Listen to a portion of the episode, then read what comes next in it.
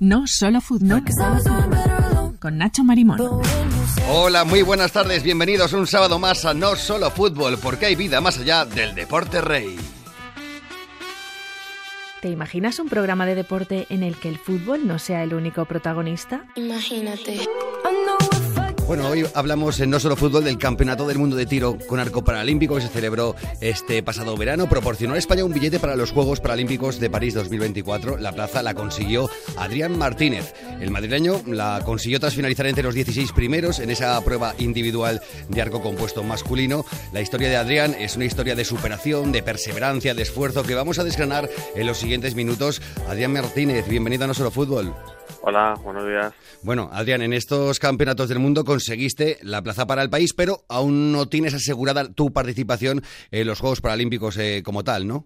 Así es, eh, quedé en noveno puesto consiguiendo la plaza para el país, para los Juegos Paralímpicos. Tenía representación española en París 2024 en tiro con arco, pero todavía la plaza no está definida para qué deportista será. Eh, imagino que será una especie de competición a nivel nacional entre los arqueros adaptados o por resultados internacionales. Todavía no están ajustados los parámetros de cómo será la clasificación. Pues tendrá que saber pronto que París está a la vuelta de la esquina, ¿no? Sí, imagino que saldrá pronto, que saldrán, saldrán prisa y lo sacarán en cuanto antes para que los deportistas sepamos eh, cómo conseguir esa plaza. Y como también después de conseguirla, prepararos para esa grandísima cita. En esa competición por equipos, eh, España se quedó también muy cerquita de lograr otro billete paralímpico en el arco compuesto mixto de tu pareja, tú con tu pareja de batalla, Carmen Rubio, batisteis el récord de España, pero caísteis en 16 avos, os quedasteis ahí muy cerquita, ¿no? Sí, así es. Eh, tiramos bien, pero caímos contra el otro equipo y pues nada, no se pudo conseguir esa, esa plaza en mixtos, eh, pero mm, todavía hay todavía hay más oportunidades para el próximo para el año que viene en la Copa del Mundo de conseguir otra vez otra plaza. Esa Copa del Mundo que se celebrará en Dubai, ¿no? Así es, en Dubai. ¿Y con qué expectativas llegas a esa cita? Eh, yo voy con expectativas de que podamos, de que el equipo podamos conseguir otra plaza para los Juegos además de intentar superar mi noveno puesto en el anterior mundial. que, que no, es poca cosa. Bueno, en la prueba masculina, la dupla, la formas con Fernando Galé, concluiste séptimo en, eh, entre 28 equipos participantes en esos campeonatos del mundo y después, un poco más tarde, en Países Bajos, en Rotterdam, fuisteis subcampeones de Europa. Sí, así es.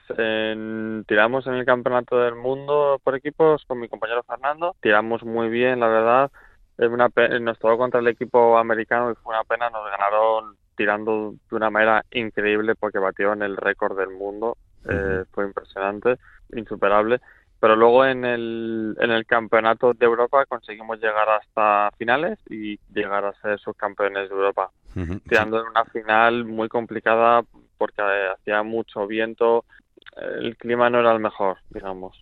El viento es uno de los peores enemigos en vuestro deporte, ¿no? Así es, el viento es, nuestro mayor enemigo. como hay que estar tan estático apuntando a la diana, el viento nos puede mover el arco, cambiar la dirección, hay que corregir, hay que estar más o menos calculando hacia dónde va a ir la flecha cuando tires. Ahí también tiene que, además de la técnica, la intuición y con el conocimiento de cómo están las previsiones en ese momento meteorológicas.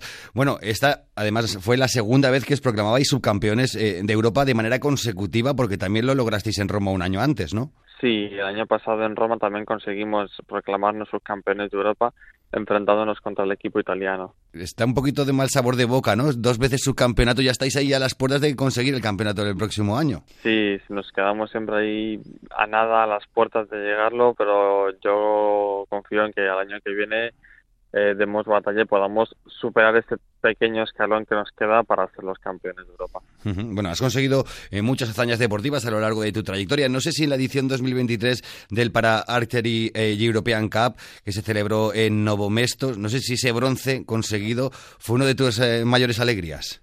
Pues el bronce conseguido en, en la Copa de Europa de Novo Mesto fue un bronce fue peleado, sentó muy bien, fue una final que estuvo interesante, estuvo hasta el último momento muy tensa y sí que fue una gran alegría por llevarnos ese bronce. Y bueno, eh, para hacernos un poco una idea, ¿cómo, cómo te adaptas? ¿Cuáles son las, las adaptaciones que tienes en tu día a día para practicar el, tiro con arco? Eh, bueno, yo adaptaciones como tal no tengo. A ver, tiro en, tiro en silla de ruedas, porque yo me desplazo en silla de ruedas y tiro de una silla de ruedas. Y luego uso un banquito para apoyar el arco entre pecho y flecha, pero no tengo adaptaciones como tal o un entrenamiento como el que podría hacerlo un senior, una persona sin discapacidad, tanto de la parte física del gimnasio como de la parte de tirar con el arco. Tu discapacidad es una enfermedad eh, rara, te obliga a estar en silla de ruedas. ¿Qué ha significado para ti el deporte en tu discapacidad? Pues la verdad es que el deporte para en mi discapacidad ha sido como un milagro, digamos, porque el, deporte me ha ayudado muchísimo a estar en mejores condiciones de lo que eh, podría estar, ¿no? Estas, estas, estas enfermedades, eh, si no practicas ningún tipo de deporte, eh, al final acabas bastante afectado y con una práctica continua del deporte eh, se mejora, estás en mejores condiciones y te ayuda a estar en mejor forma. Y además anímicamente también eh, es tu vida, ¿no? Que eh, te he oído decir por ahí alguna vez que el deporte es parte de tu vida, ya no se puede separar. Así es, el deporte ya es mi vida. Aunque algún día dejara de competir, seguiría practicando deporte. Ya es mi vida el deporte. bueno, antes del tiro, con arco practicabas piragüismo, creo que lo sigues practicando, que son tus dos pasiones. Eh, sí, practicaba piragüismo, ya en piragüismo llevo como unos 15 años y me he proclamado varias veces campeón de España y una de ellas me proclamé también campeón del mundo de maratón en Portugal. Y sí, digamos que son mis, mis dos pasiones, aunque ahora estoy mucho más centrado en lo que es tiro con arco. ¿Y qué te hizo decantarte un buen día eh, por el tiro con arco? ¿Cómo te salió el, el gusanillo? Pues el tiro con arco fue un deporte que yo siempre quise probar, que me llamaba mucho la atención. Entonces hice un curso, hay que hacer un curso para ser arquero. Y me gustó muchísimo y yo quise meterme a lo que es la, el mundo de la competición en, tiro con arco. Cuando llegué y participé en mi primer campeonato del mundo el año pasado en Dubai y vi todo el escenario, todo el ambiente de la competición dije yo quiero esto. Ahora hay que centrarse en esos eh, Juegos Paralímpicos. En el caso hipotético de que pudieras acudir, ¿cómo se preparan? ¿Cómo hay que hacer algo especial? Eh, ¿Te retiras durante un tiempo? ¿Te mentalizas?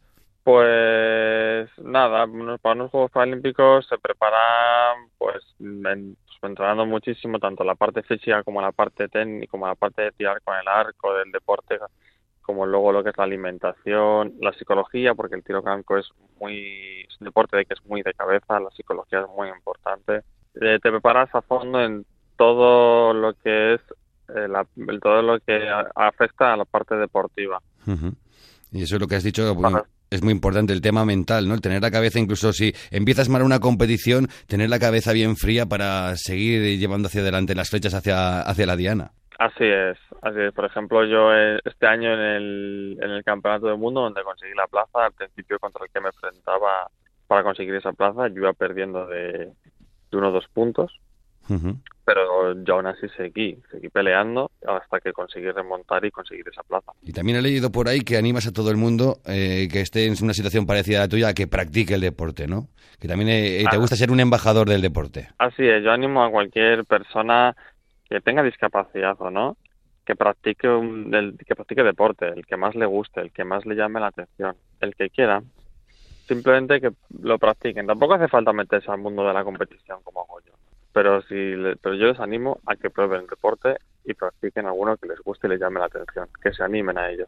Pues Adrián Martínez, te deseamos lo mejor en este próximo periplo que no sabemos muy bien cómo se va a decidir, pero eh, esperemos que verte en esos Juegos Paralímpicos de París has conseguido una de las plazas, uno de los billetes para nuestro país y te lo agradecemos. Toda la suerte del mundo, Adrián. Muchísimas gracias.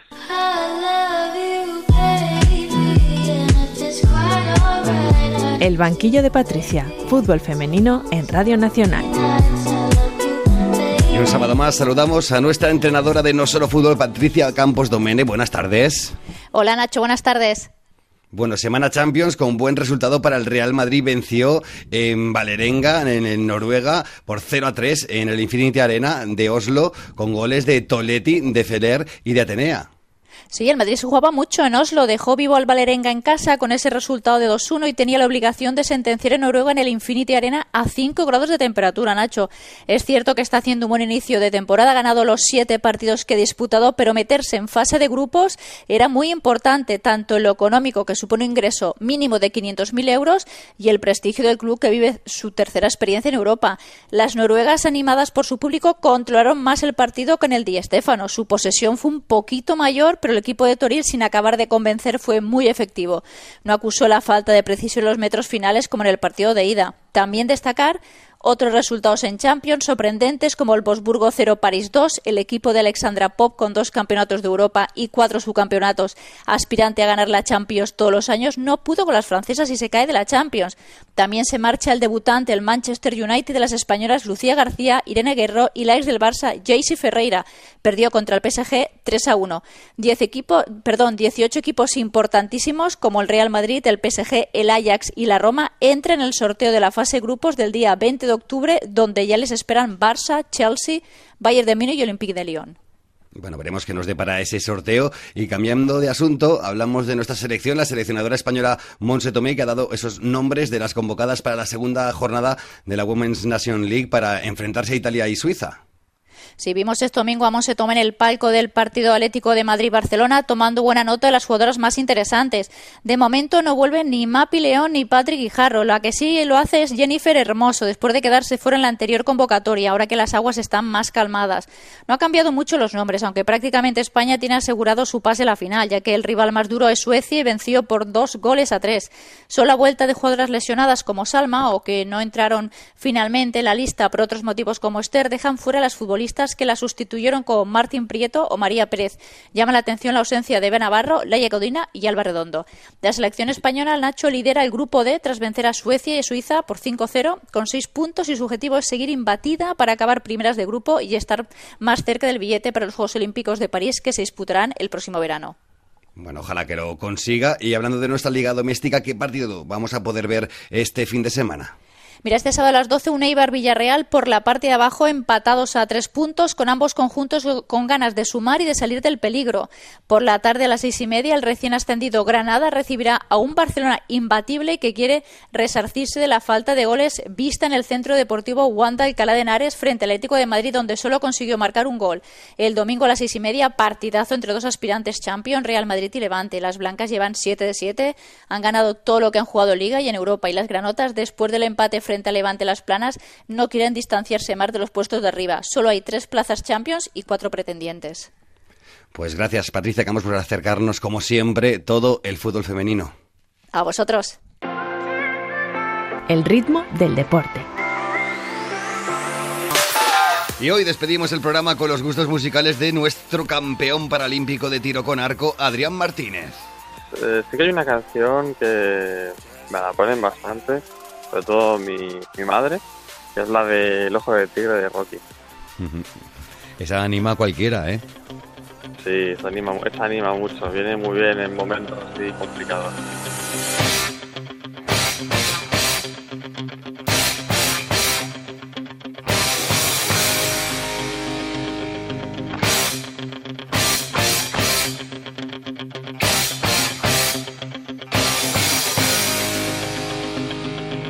Pues con este The Eye of the Tiger de Survivor, una de las canciones más demandadas por nuestros deportistas a lo largo de la historia de este programa, llegamos al final de No Solo Fútbol. Reciban un saludo de Sento Bellot en la parte técnica y de Nacho Marimón. Ustedes sean felices y disfruten de la vida en compañía de la radio pública.